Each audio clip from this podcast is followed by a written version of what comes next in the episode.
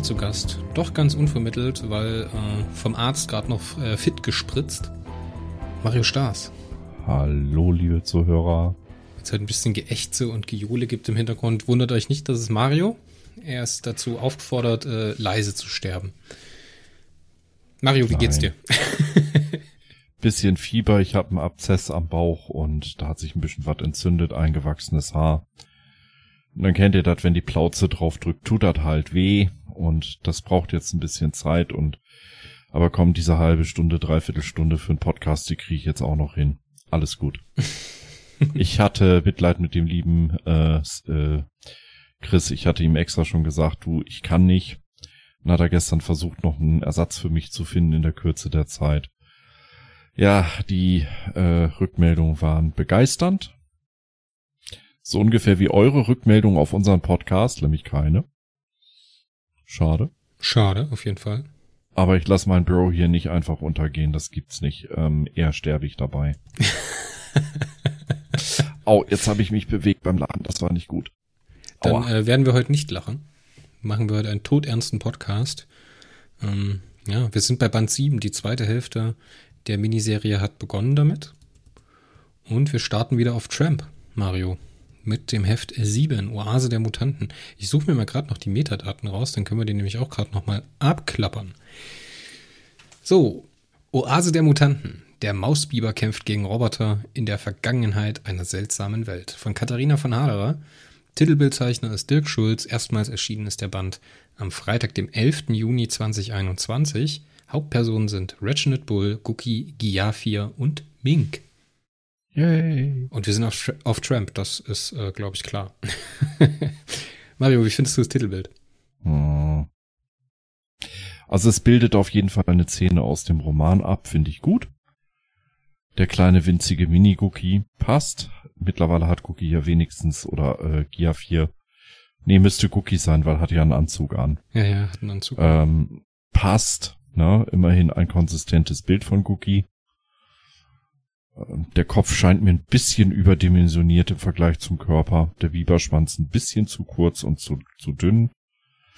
Kann man aber so kaufen. Die Blau-Rot-Konstellation, nun ja, okay, kann man nicht mitnehmen. Aber dass diese Quallen nun auch noch böse blickende Augen haben sollen. Mit Augenbrauen. Och nö. also dafür, dafür gibt's von, von ein Punkt Abzug. Ernsthaft. Ich habe mich an zwei Videospiele erinnert. Einmal an Goombas aus Super Mario und aus äh, an den Vault Boy aus äh, Fallout, weil der auch mal so einen ja. blauen Anzug anhat. Ernsthaft, ja. Also ist vielleicht eine nette Idee und mag äh, Käufer am Kiosk anregen, das Heft zu kaufen. Äh, ich hatte ihm sieben von, von zehn so zugebilligt, aber als ich die Augen gesehen habe, ging's runter auf sechs von zehn. Sorry, aber mein Geschmack nicht getroffen und ich bewerte hier ja nicht objektiv, sondern nach meinem Geschmack. Ja, auf jeden Fall. Also mir hat das Heftcover sehr, sehr gut gefallen. Ich finde, der Ild ist im Gesicht und von Proportionen, da hast du recht, äh, nie so gut getroffen. Mir taugt aber dieser Rot, Blau und äh, Lila Kontrast sehr gut. Ähm, ich finde, das ist halt mega lustig mit den äh, grimmig reinblickenden Quallen. Das fand ich toll. Nesselpilze heißen sie ja im Roman. Nee, das sind die Traumsauger. Ja, die werden im Roman als Nesselpilze bezeichnet. Äh, ja. Lass mich gerade mal reinschauen. Das interessiert mich gerade, weil ich das auch so in der Review geschrieben habe. Nicht, dass das wieder ein kleiner Fehler ist. Ah, so, Cookies Nagezahn nach stach unangenehm in seine Unterlippe. Er sah sich um. Er bemerkte weitere fliegende Nesselpilze, die sich um die Schlafkuhlen versammelten. Giafir fand er unter den anwesenden Ilz nicht. Nesselpilze. Ja, aber die, ob die Kisele, ob die Kisela tatsächlich Nesselpilze sind, sind ja eher Quallen. Ich glaube, da verwechselst du zwei Sachen, weil die Quallen sind ja die Kisela. Nee, die Eier, die, von, die Eier von den Quallen sind die Kisela. Oder ich verwechsel es. ja, semantische Feinheiten. Ich glaube, die ändern nichts am Roman. ich wollte gerade sagen, alles gut. Ähm, nehmen wir es einfach mal hin, die Quallen. Und du nennst sie Nestelpilze und damit passt das. Alles gut. ja, deine Wertung für das Heftcover. Meine Erwertung für das Heftcover ist eine 8 von 10. Das ist nicht perfekt und einen Abzug gibt's für die Proportion.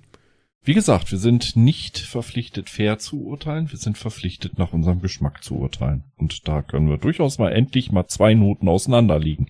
Yay! Ich habe es jetzt gerade nochmal nachgeschaut im E-Book. Ähm, hier wird geschrieben, du hast mir das Leben gerettet. Ich habe es gespürt, als Siebenbruch die Psi-Bombe warf. Kysela hat er sie genannt. Ohne deine Hilfe wäre ich gestorben. Also Kysela sind die Fabrik, also das, was die Quallen fabrizieren aus der abgezogenen Psi-Energie. Okay. Dann hast du recht, passt. Soll mir recht sein. Warte, ganz kurz, Leute, macht euch ein Kreuz im Kalender. Mario hat mir recht gegeben. Was geht ab? Mario ist heute nicht ganz auf der Höhe. Mario, würdest du uns bitte ganz kurz die Handlung zusammenfassen? Mm, diesmal kann ich nicht auf die Peripedia zurückgreifen, weil es gibt keine Zusammenfassung von Heft 7. Was ist denn Ein da Skandal. los? Oh je. Sind sie noch nicht so weit? Ja, bei der 8, 9 und 10 ist drinne, aber die 7 hat keiner gemacht. Nein, ich mache sie nicht. Ähm, Tramp, Cookie und äh, Bully kriegen sich so richtig doller in die Wolle.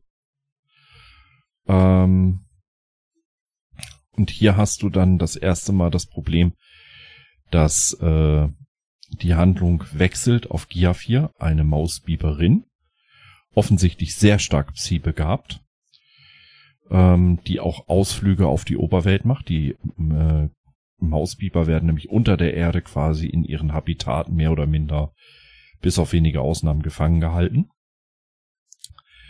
Gia 4 ähm, wird natürlich auch bestraft von den robotischen Wächtern, die einerseits dem Schutz der Mausbiber dienen, andererseits aber ganz klar Hassimpulse auf die Mausbiber ausstrahlen. Und ja, Cookie und Bully, wie gesagt, haben sich ein bisschen zerstritten. Cookie findet die neuen Mausbiber und äh, sie stellen halt fest, dass diese Nesselpilze die Mausbiber ganz offensichtlich um ihre Psykräfte bringen und melken. Melken ist ein schönes Wort, ja. Ja, was dazu führt, dass die meisten Mausbiber äh, direkt nach ihrer Geburt die Psykräfte, die sie eh zumeist größtenteils äh, abschwächen oder verlieren, halt fast keiner mehr mit Psi was anfangen kann. Ähm, Gia 4 und Guki fangen an und nehmen den Kampf gegen diese Robotwächter auf.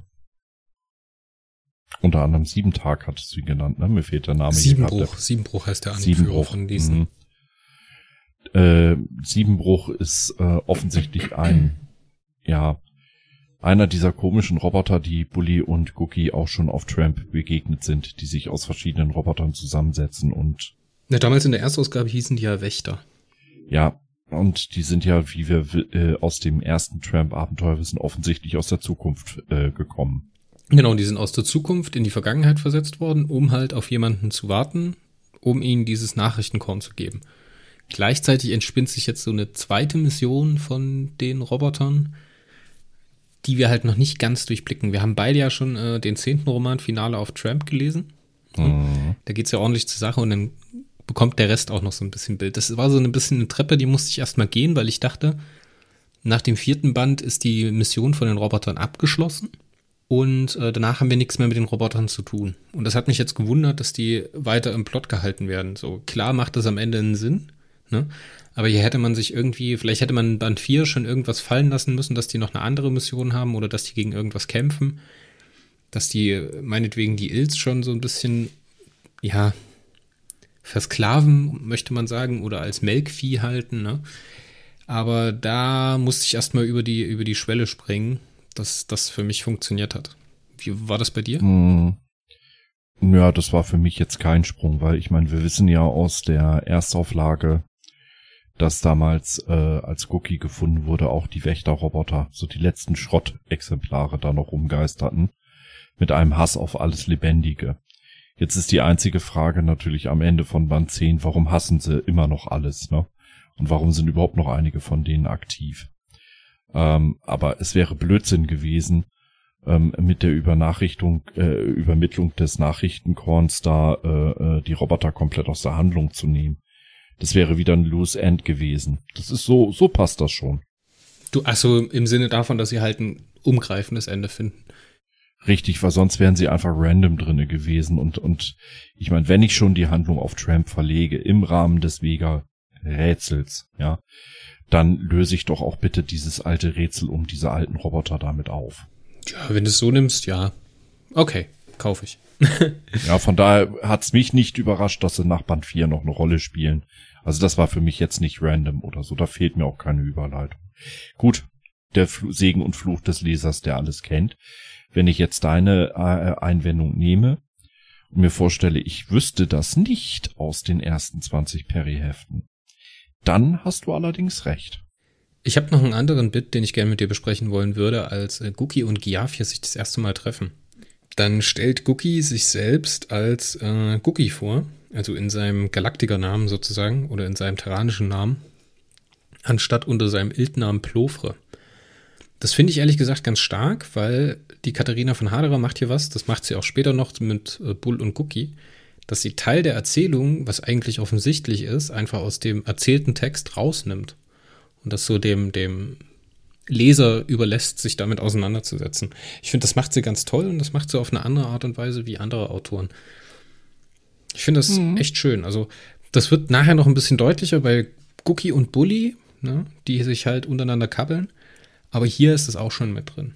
Ganz, ganz toll. Ich finde Katharina von Haderer, ich hoffe, dass wir da noch äh, die ein oder andere Sache von ihr sehen im Periversum, weil die hat hier echt eine Visitenkarte hingelegt auf den Tisch. Was ich nicht kaufe, und das habe ich auch dem Michael Markus Turner ja schon ins Gesicht gesagt, auf dem äh, Stammtisch in Darmstadt, wo er zu Gast war. Vielen, vielen lieben Dank für den Besuch an der Stelle. Es war mir eine Ehre. Ähm, wer uns öfters zuhört, weiß ja, dass ich einen Hintergrund als Psychologe habe. Ne? Und dieser Streit zwischen Bully und Cookie passt nicht. Der funktioniert vorne und hinten nicht. Wenn ich zwei Leute habe, die 3000 Jahre Best Buddies sind, also entweder lässt Cookie ihn einfach stehen und sucht seine äh, äh, Artgenossen. Ja. ja. Der, der diskutiert dann gar nicht mehr mit Bully, weil er ist total durch und von Emotionen getrieben und leckt mich. Und ab dafür, und wo ist was zum Knattern? Mausbiberin, kommt her. Ich vergenuss Zwergel euch. Oder er hat so viel Vernunft, dass er, wenn er mit Bully so oder so noch redet, auch genug Selbstbeherrschung hat, mit Bully eine Lösung zu finden. Also entweder ganz vor den Koffer scheißen und abhauen oder in Ruhe eine Lösung finden. Aber dieses Diskutieren und sich dann noch richtig in die Wolle kriegen und dann auch noch mit mit äh, diesem kleinen Angriff, ne? Bully telekinetisch von sich stoßen passt nicht. Ah, also ich finde, da tust du der Sache ein bisschen Unrecht. Ja, verstehe ich, was du meinst, aber du brauchst natürlich Drama. Die Geschichte funktioniert ja bloß über Konflikte, ne? Es gibt drei Dinge, die Geschichten am Laufen halten. Das sind erstens Konflikte, zweitens Konflikte und drittens Konflikte. Drama, Baby. Drama, Drama. Baby. Wir brauchen mehr Drama. Ne? Und ja. ja. ich verstehe, was du meinst. Und ich bin da auf deiner Seite, dass dieser Konflikt zwischen zwei Typen, die sich halt so lange kennen, ne, nicht so stattfinden würde. Aber du brauchst natürlich irgendwas, wie du die Spannung für den nächsten Tramp-Teil aufbaust, ne? Und das ist ja dann nochmal so hinten angestellt. Das kommt ja nach dem eigentlichen Action-Höhepunkt des Heftes, kommt ja diese Konfliktszene zwischen Cookie und Bull. Und das funktioniert für mich. Wenn du jetzt mal den Rest ausklammerst, mal ausklammerst, dass die sich 3000 Jahre kennen, dass es einfach bloß zwei Leute sind, die da auf dem Planeten sind. Ja, das wirkt sehr gestellt oder gestelzt ein bisschen, aber ich finde, es tut mir nicht weh. Ich kaufe das fürs Drama und ich finde es schön, wie die sich, gerade wie das dann mit Mink transportiert wird am Ende des Romans, die sich ja dann auf Bulls Seite schlägt, ne? Finde ich ehrlich gesagt ganz toll. Ja, aber da, da ist meine fachliche Seite zu aktiv. Ich kann es nicht so toll finden. Es tut mir leid, ich habe mich wirklich versucht, äh, in diese Szene zu verlieben äh, oder sie aus Sicht eines unbedarften Lesers zu sehen. Tut mir leid, da ist meine berufliche Hintergrundqualifikation zu hinderlich. Ich kann es nicht kaufen, egal wie ich mich zwinge. Ich verstehe aber durchaus ähm, von der logischen Seite her deinen Ansatz. Und entsprechend dürfte er auch auf unbedarfte Leser äh, entsprechend super gut funktionieren. Ja, ich denke auch. Also. Aber an der Stelle, ich kann, kann es nicht ausschalten und das hatten wir auf dem Stammtisch im Gespräch. Äh, Michael hat sich durchaus ein paar Notizen geistig gemacht, so sah es aus. Ähm, weil er doch Rückfragen hatte, warum ich meinte, dass es nicht funktioniert. Ich habe es ihm halt auch soweit erklärt, so ähnlich wie dir. Vielleicht noch ein bisschen drastischer. er musste doch beim Wort, ja, also entweder will der, will der äh, knattern gehen oder er will nicht knattern gehen, aber nicht so hin und her. musste er doch schon ein bisschen grinsen. Aber der Punkt ist, ist angekommen. Also das war nicht für mich nicht hundertprozentig glücklich gelöst. Ach, scheiß drauf.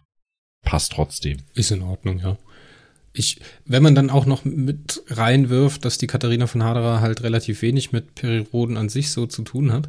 Ich weiß nicht, ob du das Interview mit äh, oder den Artikel oder die ein paar Worte zu macht ja der Michael Markus Turner immer auf seinem Blog.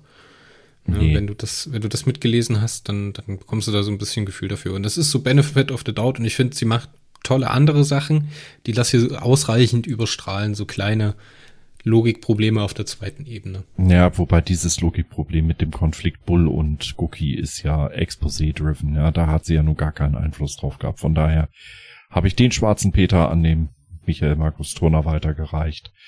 Der denke ich, wenn er nochmal wieder was in der Richtung macht, vielleicht ein bisschen konsequenter da an der Stelle. Ja, aber selbst, selbst aber wenn nicht, dann ist es auch in Ordnung.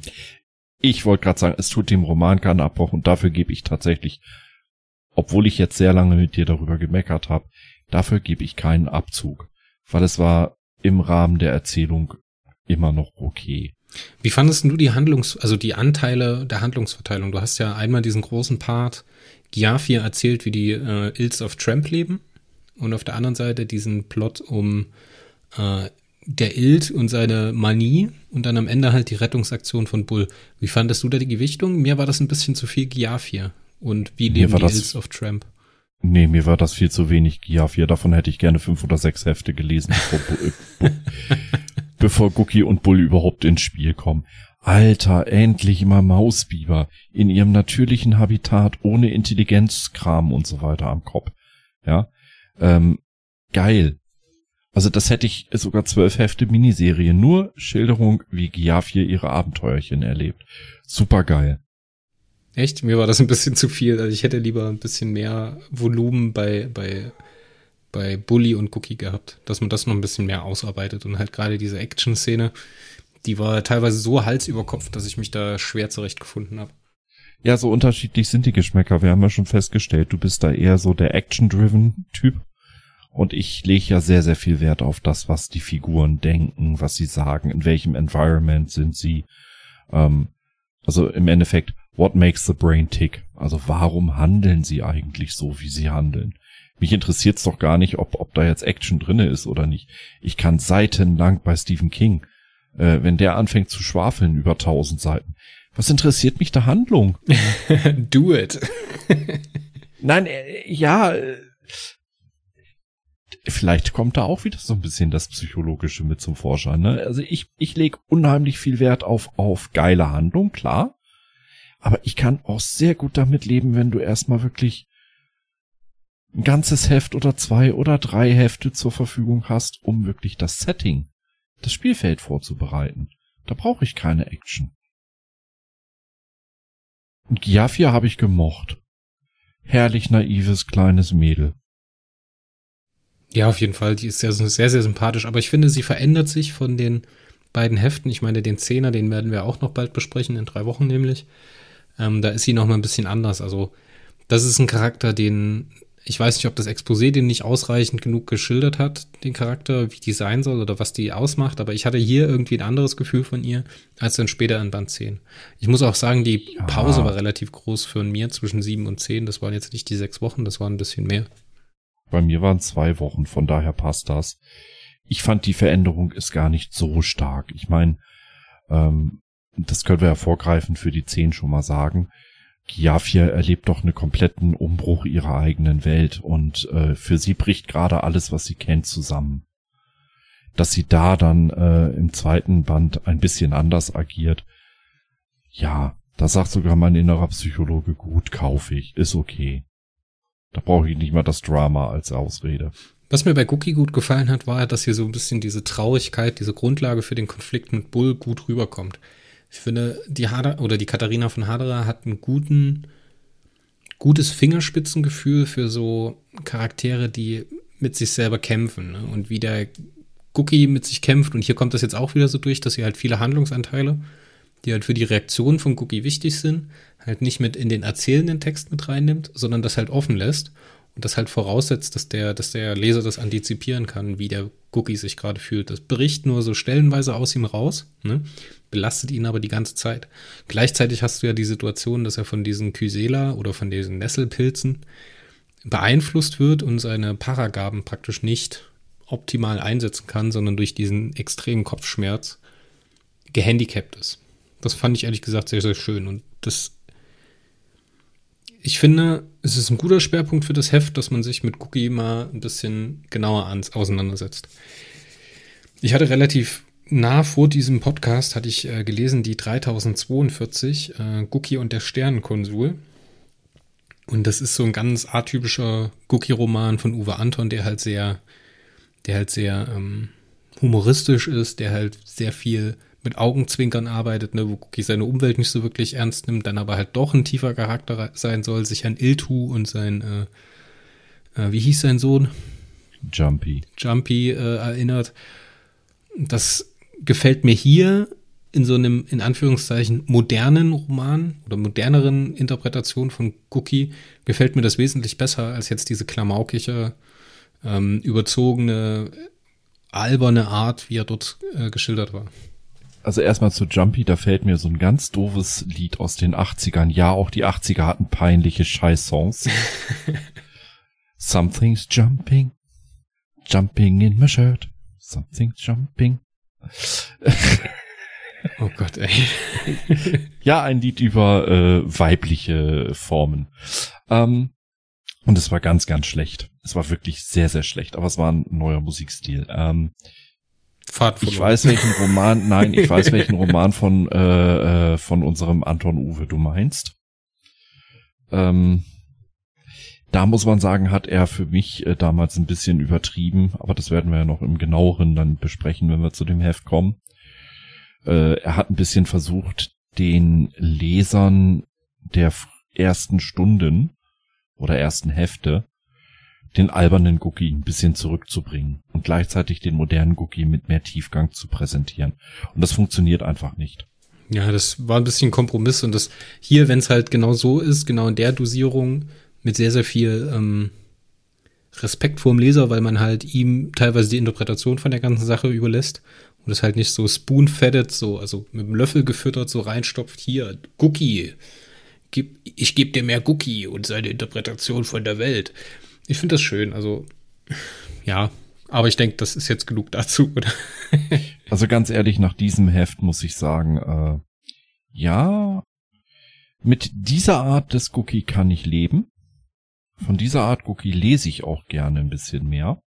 Und da könnte ich meine bringt die Weltraumratte doch endlich um Haltung sogar ein bisschen abrücken. Was? Was? Leute, macht noch ein Kreuz im Kalender. Der Ilt wird nicht mehr gegrillt. Er hat auf jeden Fall sich einen Aufschub äh, verdient. Weil wenn er so wie hier in Heft 7 und, Spoiler, auch in Heft 10 vernünftig und erwachsen geschildert wird. Natürlich mit Späßchen dabei, ne? Also wir wollen mal bitte nicht drauf verzichten, dass Bully durch die Gegend fliegt, ne? Ähm, ja, kann ich mit leben. Das ist stark. Starke Ansage von Mario. Kommen wir zur Wertung oder zum abschließenden Fazit für das Heft. Was ist auf der Soll- und Haben-Seite, Mario? Auf der Haben-Seite ist definitiv Katharina von Haderer, die sich in eine Welt, die ihr völlig fremd ist und abgeht, sehr gut eingearbeitet hat. Auf jeden Fall. Damit ist die Austriafizierung der Serie noch ein Stück weiter fortgeschritten. Die Austriafizierung. das ist ein Be Begriff, der kam damals, als äh, äh, Leo Lukas zur Serie stieß, zusammen mit dem äh, Andreas Findig, so rund um Heft 2000 oder 1900 rum. Und äh, damals war auch noch, noch der Ernst Weltschick dabei. Zumindest haben, war das sehr zeitnah und man da gesagt hat, hier die äh, das Triumvirat aus aus Österreich übernimmt die Macht. Die Austriafizierung der Serie schreitet voran.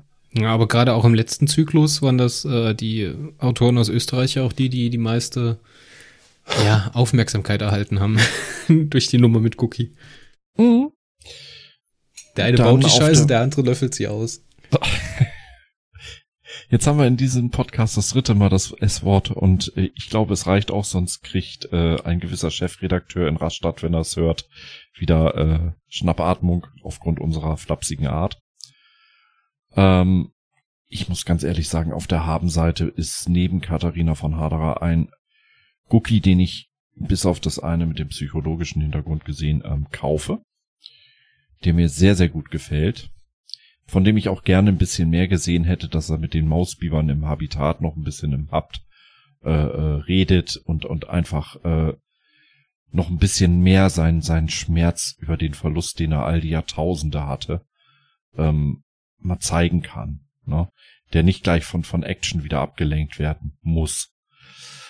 Ich hätte, ich hätte ich so, so, zu viel. so einen kleinen Meltdown erwartet, ehrlich gesagt. Und ich hatte es gehofft. Ist natürlich nichts, was du hoffen kannst. Ist natürlich auch eine Heldengeschichte. Ne? Du musst jetzt nicht unbedingt deinen Cookie, dein 3000 Jahre alter Ild, der schon alles erlebt hat, musst du jetzt hier nicht zusammenbrechen lassen. Aber das war eine gute Chance, dass er da irgendwie mit der Giafi ein bisschen rummauschelt und dann halt in ihrem Arm so einen kleinen Meltdown hat. Das hätte ich nachvollziehbar gefunden.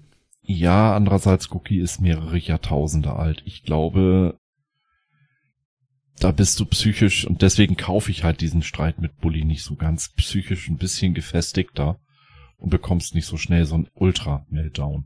Ja, aber du weißt, was ich meine, oder? Ja, ja, klar. Äh, du, äh, ich hätte es auch gerne gelesen, aber. Ist natürlich dann auch eine Gratwanderung, das musst du dann auch erstmal hinkriegen, ne? Eben, das dann richtig einzubauen und geschmackvoll zu machen. Wir sind hier im Heftromanbereich unterwegs. Wir haben nur 60 Seiten, die wir äh, zur Verfügung haben. Die Story soll vorangehen. Wir wollen auch die Leser nicht vergessen, die man hier ja auch mit abholen wollte. Dass man also auch den Lesern der frühen Hefte ein bisschen was bietet. Ähm, natürlich, du kannst es nicht jedem recht machen. Von daher alles gut. Passt. Ja, Habenseite Giraffier, Goki, Katharina. Ähm, hm, Sollseite haben wir, glaube ich, auch schon genug drüber gesprochen. Für mich ein bisschen die Augen bei den Quallen. also wenn das, wenn das unsere Kritikpunkte am Heft sind, ohne Scheiß. Über was, ja. also auf welchem Level bewegen wir uns hier überhaupt? Ganz ehrlich, wenn du eine Wertung von mir haben willst, dieses Heft hat bei mir 9,5 von 10. Echt? So. Wow, okay. Da liege ich ein bisschen weiter drunter, weil ähm, mir teilweise die Gewichtung hier ein bisschen abhanden gekommen ist und nicht ganz meinen Geschmack getroffen hat. Nicht ganz, ne, muss man dabei sagen. Und äh, dass so ein paar Sachen, ach, ja, hm. es ist unglaublich prätentiös zu sagen, weil ich ja selber noch Einsteiger bin, äh, aber die Katharina von Haderer, irgendwie habe ich das Gefühl, dass sie nicht so bei den Charakteren ist oder bei den Charakteren ist, wie jetzt zum Beispiel jemand, der schon seit den 90ern oder seit ein paar Jahren dabei ist beim Schreiben. Auch wenn das mega doof klingt, oder? ja, es ja. tut mir leid, aber ich du kann nicht. Es selber, ne? Nee, aber ich applaudiere. Von mir gibt es eine 8 von 10. Ist jetzt, äh, glaube ich, kein Beinbruch, kein Weltzusammenbruch. Ähm, da gibt es andere Hefte, die das wesentlich, was heißt wesentlich schlimmer machen? Das ist Quatsch. 8 von 10 ist eine Top-Wertung. Also 9,5 von 10 von Mario Stars, das musst du auch erstmal kriegen als Erstlingswerk, als Debütroman in so einer Serie. Ähm, toll. Und äh, ich drücke die Daumen, dass es klappt, dass wir noch äh, die ein oder anderen Hefte von Katharina zu lesen bekommen. Spoiler. Oh. Es gibt in der Miniserie Vega ein Heft, was bei mir volle 10 von 10 bekommen wird. Das musst du mir gleich mal bei Discord schreiben, was das für ein Heft ist. oder du sagst es einfach hier und ich piep's raus. Ah, ich weiß, was du meinst, ja der Zuhörer kann jetzt natürlich nichts mit unserem kleinen Zwischengespräch anfangen, aber das wird, denke ich, eine große Diskussion geben. Ich, ich kann nachvollziehen, was du meinst, ja. Aber es bei mir sieht bei mir ein bisschen anders aus. Ein bisschen, aber nicht viel völlig okay und ich denke, davon lebt äh, unser Podcast ja auch. Ich meine, äh, bei aller Flapsigkeit, die ich gerne bringe und auch Entschuldigung, lieber Klaus Frick, dass ich manchmal so meine kleinen Spitzen in den letzten Casts gegen dich geschossen habe.